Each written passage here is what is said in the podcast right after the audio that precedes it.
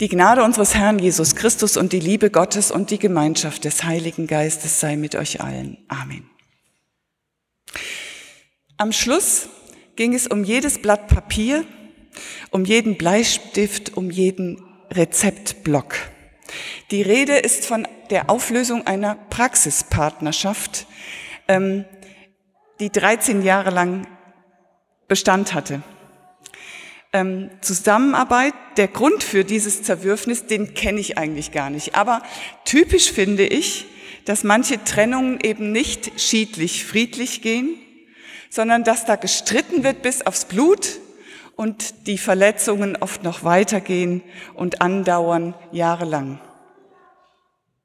Auch der gegenwärtig neu aufflammende Streit ums heilige Land hat Geschichte und kennt viele Geschichten. Eine davon ist uralt und oh Wunder, endet mal nicht blutig. Die blutigen Nasen gibt's eher am Anfang. Denen haben wir es gezeigt. Abrahams Hirten kehren heim, der eine mit ausgeschlagenen Zähnen, der andere mit dem Arm in der Schlinge und der dritte mit blutunterlaufenem Gesicht. Aber mit Triumph in der Stimme. Denen haben wir es gezeigt. Unverschämtheit. Das schattige Tal mit den saftigen Wiesen, das ist doch für uns, für Abraham, unseren Stammvater, das Familienoberhaupt, nicht für die anderen. Und die Brunnen, die sollen Lotshirten mit den Herden auch ja nicht austrinken. Davon sollen sie sich fernhalten. Morgen kommen wir mit Verstärkung zurück und dann sollen die was erleben. Gehen Sie ruhig ein bisschen rum. Ist, glaube ich, ein bisschen unterhaltsamer für ihn. Na, warte, die werden morgen was erleben. So kehren auch Lots Hirten zu ihren Zelten zurück. Angeschlagen, aber mit Wut im Bauch und wild entschlossen, sich für ihren Herrn Lot zu schlagen, so wie Abrahams Hirten sich für ihren Herrn Abraham schlagen wollen. Im Namen von für die Sache von, im Interesse von. So ziehen Menschen immer wieder in den Krieg, in den Nachbarschaftskrieg, in den Familienkrieg, in den Krieg, in den Konflikt in der Klasse, am Arbeitsplatz. Und wenn man dann einen niedergerungen hat, dann ist vielleicht Ruhe im Karton, aber noch lange kein Frieden. Weil man fühlt irgendwie, das ist ungerecht. Man merkt, das ist nicht richtig. Und der Konflikt schwelt weiter und der bricht bei der nächsten Gelegenheit wieder auf. Der Streit zwischen Abraham und Lot, zwischen Abrahams Hirten und Lots Hirten endet tatsächlich gut. Und es lohnt sich hinzugucken. Abraham, der Ältere, das Familienoberhaupt, ergreift die Initiative und spricht den Konflikt an. Es macht keinen Sinn, Probleme unter den Käppich zu kehren. Da schmoren sie immer weiter und fangen an zu stinken. Man muss Probleme auf den Tisch bringen, man muss sie ansprechen. Ähm, es hilft nix, noch so sehr das Einssein zu beschwören, zu sagen, wir sind doch eine Familie, vertragt euch doch. Das nutzt nix. Wenn es Schwierigkeiten gibt, muss man sie ansprechen. Abraham der Ältere ergreift die Initiative und spricht das Problem Zank an. Was ist passiert? Sie sind zu groß geworden, Abraham und Lot. Jede Menge Vieh, Tier, Mensch, Hab und Gut auf beiden Seiten. Das Land konnte es nicht tragen. Die Welt ist zu klein geworden. Jede Menge Mensch und Tier, Hab und Gut. Das Land kann es nicht mehr tragen. Und das, was früher mal ging, in Nomadenzeiten, dass man weitergezogen ist, wenn Dürre kam und Überschwemmungen, das scheint heute nicht zu gehen. Das Boot ist voll, heißt es.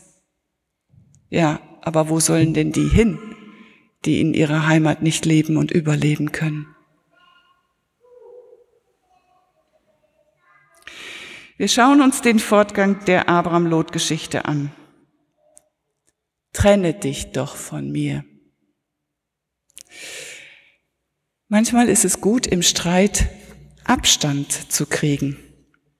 Mal aufs Klo zu gehen zwischendurch oder mal nach draußen frische Luft zu schnappen.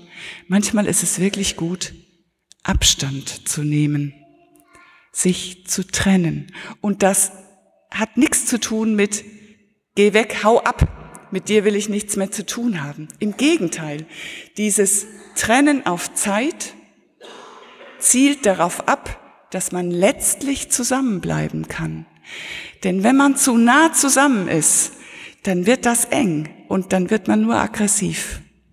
Man kann sich aber nicht einigen.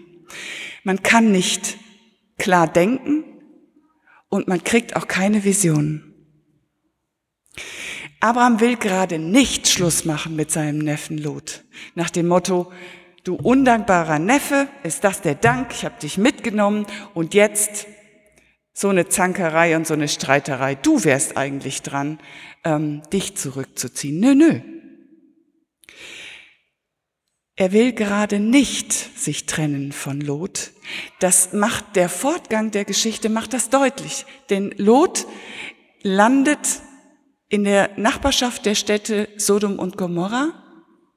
Und als die unterzugehen drohen wegen der Bosheit ihrer Bevölkerung, da tritt Abraham für die Rettung dieser beiden Städte ein, um Lots willen, weil er nicht möchte, dass Lot untergeht. Wir sind eine Familie, wir bleiben eine Familie, auch wenn wir uns auf Zeit trennen. Bei manchen Ehen klappt das echt auf wundersame Weise. Da bleiben die getrennten, geschiedenen Partner Freunde und kümmern sich gemeinsam um die Kinder. Ja, auch das gibt es. Abraham, der Stärkere, lässt Lot, dem Schwächeren, den Vortritt. Wähle. Und dann auch ohne Bad Feelings. Ich akzeptiere das, was du dir wählst ohne dass ich hinterher dastehe und ähm, schlechtes Gefühl habe. Eigenartig. In der ganzen Geschichte ist bis jetzt von Gott überhaupt nicht die Rede. Aber ich glaube, dass an dieser Stelle Gott ganz massiv vorkommt. Denn ohne Gottvertrauen hätte Abraham diese Größe und diese Weite und diese Gelassenheit nicht haben können.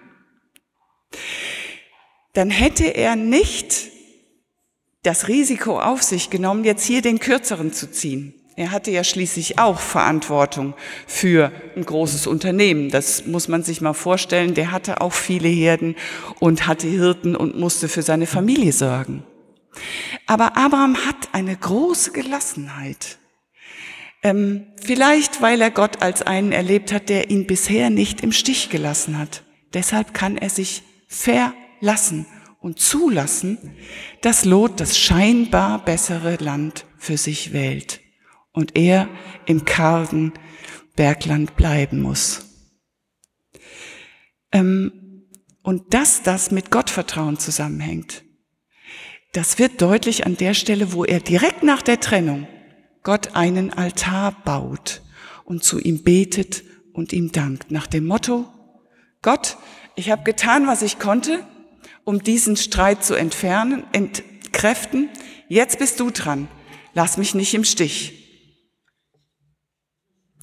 Gott lässt uns nicht fallen. Das muss ich als Einzelner in einer Familie immer wieder durchbuchstabieren und das müssen wir in der großen Menschheitsfamilie immer wieder durchbuchstabieren buchstabieren. Mir hilft ein Telefonat von Karl Barth mit seinem Freund Eduard Turneisen 1968. Die beiden reden über die aktuelle politische Lage, die nicht rosig ist. Also auch damals waren die Zeiten nicht rosig. Barth tröstet den Freund mit folgenden Worten. Ja, die Welt ist dunkel. Nur ja, die Ohren nicht hängen lassen, nie. denn es wird regiert.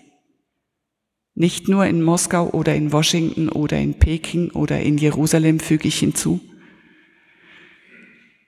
aber ganz von oben, vom Himmel her. Gott sitzt im Regimente, darum fürchte ich mich nicht. Bleiben wir doch zuversichtlich, auch in den dunkelsten Augenblicken. Lassen wir die Hoffnung nicht sinken, die Hoffnung für alle Menschen wie für die Völkerwelt. Gott lässt uns nicht fallen, keinen einzigen von uns und alle miteinander nicht. Es wird regiert. Und der Friede Gottes, der höher ist als alle unsere menschliche Vernunft, der bewahre unsere Herzen und Sinne in Christus Jesus. Amen.